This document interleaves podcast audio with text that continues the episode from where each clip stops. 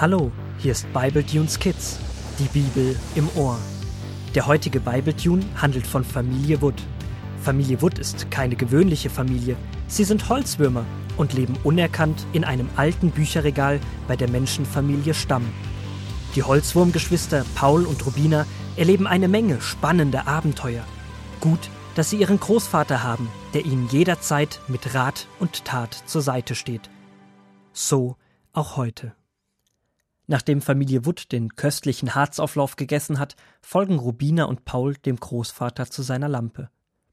Heute sind sie besonders interessiert, wie sich die Geschichte mit Jakob noch entwickelt. Du Großvater, ich bin so neugierig, wie es mit Jakob weitergeht. Jetzt, wo er weiß, dass Gott immer bei ihm ist, kann doch gar nichts mehr schiefgehen.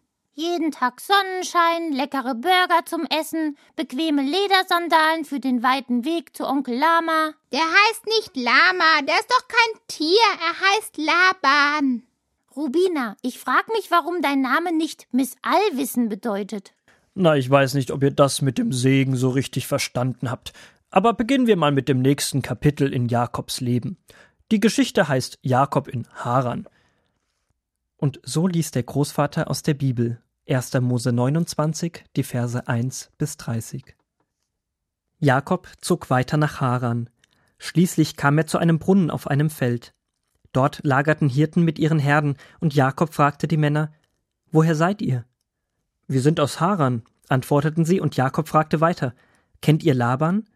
Ja, wir kennen ihn, sagten sie. Schau, da kommt gerade seine Tochter Rahel mit ihrer Schafherde. Rahel war nämlich eine Hirtin und hütete die Schafe ihres Vaters. Da wälzte Jakob den Stein weg, der auf dem Brunnen lag, und gab Rahel Schafen zu trinken. Und er ging zu Rahel und gab ihr einen Begrüßungskuss und rief Ich bin Jakob, der Neffe deines Vaters Laban, meine Mutter Rebekka ist die Schwester deines Vaters. Als Rahel das hörte, ließ sie schnell nach Hause und erzählte es ihrem Vater. Laban freute sich, dass der Sohn seiner Schwester gekommen war. Er ging zu ihm an den Brunnen und umarmte ihn und holte ihn in sein Haus. Und Jakob blieb bei ihm wohnen und half ihm bei seiner Arbeit. Nach einiger Zeit sagte Laban zu Jakob Du bist zwar mein Neffe, aber du sollst doch nicht umsonst für mich arbeiten. Was soll ich dir als Lohn geben? Laban hatte zwei Töchter.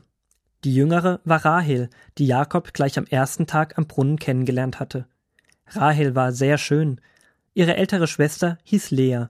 Die war nicht so hübsch wie Rahel. Jakob hatte Rahel sehr lieb und er sagte, ich will sieben Jahre für dich arbeiten und dann sollst du mir als Belohnung Rahel zur Frau geben. Das habe ich mir ja gleich gedacht. Was hast du dir gedacht? Na, die Begegnung am Brunnen. Jakob hat sich doch gleich in Rahel verliebt. Ja, ich glaube, jetzt geht's dem Jakob richtig gut. Er hat Schmetterlinge im Bauch. Was heißt denn das schon wieder? Na, das sagt man, wenn man verliebt ist. Ach, auf so eine Liebesgeschichte habe ich jetzt gar keine Lust. Ich erledige jetzt besser noch etwas von unseren Familienaufgaben. Mama hat mir versprochen, dass wenn ich alle Aufgaben erledigt habe, ich drei von den leckeren Honigriegeln haben darf. Auf die freue ich mich schon seit letztem Sonntag. Also viel Spaß dann noch mit der Liebesgeschichte. Paul verschwindet also, um zu arbeiten, und Rubina lauscht weiter der Geschichte. Kaum hat der Großvater das Kapitel beendet, da hören sie einen wütenden Paul sich nähern. Jetzt bin ich aber stinke wütend sauer. Ich könnte vor lauter Wut. Hey, Paul, jetzt beruhig dich doch mal. Am besten zählst du mal von 20 rückwärts und dann erzählst du uns, was passiert Okay, 20, 19, 17, 15, 13, 11, 9, 8, 5, 4, 3, 2, 1. So, und jetzt erzähl mal. Also, Mama hat mir ja versprochen, dass ich nach den erledigten Aufgaben, ich musste noch die Bucheckertassen spülen und die Holunderblütenschalen in den Garten von Familie Stamm bringen, drei leckere Honigkriegeln bekomme. Und stellt euch vor, als ich endlich mit den Arbeiten fertig war, hat sie festgestellt, dass sie gar keine mehr hat. Sie hat die letzten heute Morgen der neuen Nachbarin im Obstbaum draußen verschenkt. Das ist doch eine Unverschämtheit. Boah, ich kann deine Wut wirklich verstehen. Sie hat es dir versprochen und dann nicht ihr Wort gehalten. Sie hat ihr Versprechen nicht gehalten. So eine Gemeinheit. Du Großvater, Das, was Paul gerade erlebt hat, ist doch ganz ähnlich wie in der Geschichte mit Jakob. Er hat doch auch das Versprechen von Onkel Laban, dass er nach sieben Jahren Arbeiten seine Rahel zur Frau bekommt und. Sag bloß, er hat sie nicht bekommen? Hat Rahel einen anderen Mann geheiratet? Willst du die Geschichte weiterhören?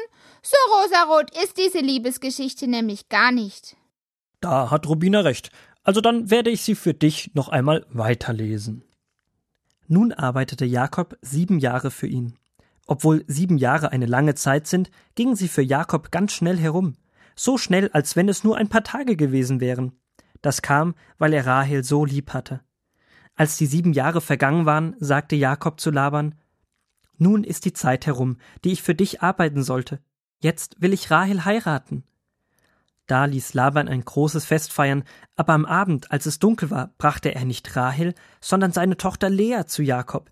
Sie schlief bei ihm, und Jakob merkte nicht, dass er die falsche Frau bekommen hatte. Erst am nächsten Morgen sah er es, und er sagte zu Laban Was hast du mir da angetan? Ich wollte doch Rahel heiraten, und du warst einverstanden. Warum hast du mich betrogen? Das macht man bei uns nicht, dass man die jüngere Tochter eher heiraten lässt als die ältere sagte Laban. Darum habe ich dir zuerst Lea gegeben. Aber du kannst Rahel auch noch haben. Dann musst du mir eben noch einmal sieben Jahre dienen.